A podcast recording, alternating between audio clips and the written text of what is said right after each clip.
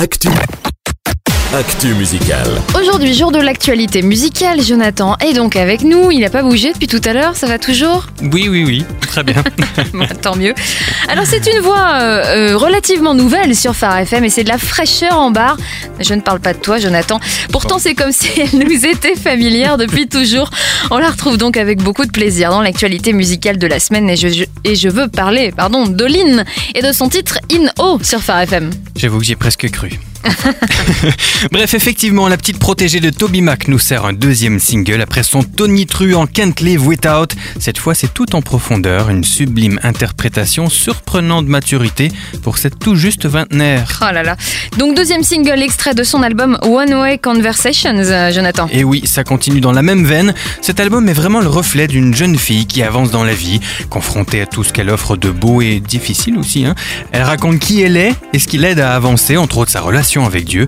Pas toujours facile hein, pour une jeune fille de 20 ans de se retrouver déjà à parcourir les États-Unis, le monde même tous les jours, sans d'enchaîner les concerts en étant éloignée de sa famille, être confrontée au succès mais aussi aux critiques.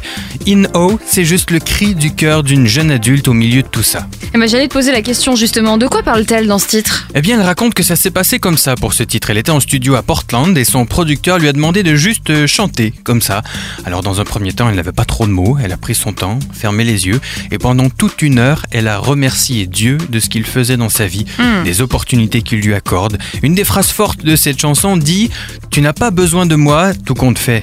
Mais tu ne pouvais pas m'aimer plus. Parfois, elle se sent tellement inutile et elle demande alors à Dieu mais pourquoi donc as-tu besoin de moi? Et Dieu répond J'ai pas besoin de toi, mais je veux que tu fasses partie de ce que je suis en train de faire. Eh ben, belle leçon d'humilité et un peu de douceur aussi, d'introspection, ça va faire du bien.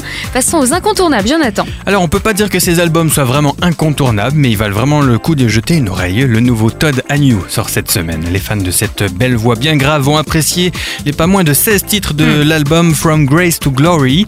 Euh, du nouveau chez le groupe We Are Leo, avec un album qui s'appelle Rush and the War. Un mélange intéressant de pop, punk, rock californien et de sonorités électro. Pour continuer et terminer dans ces sonorités électro, les amateurs apprécieront le nouvel album d'Abigail Duhon, dont vous avez pu écouter en avant-première le premier single dans le mix électropop by Sam. Quelques scoops. Alors, l'info intéressante, c'est le nouvel EP de Kevin Max.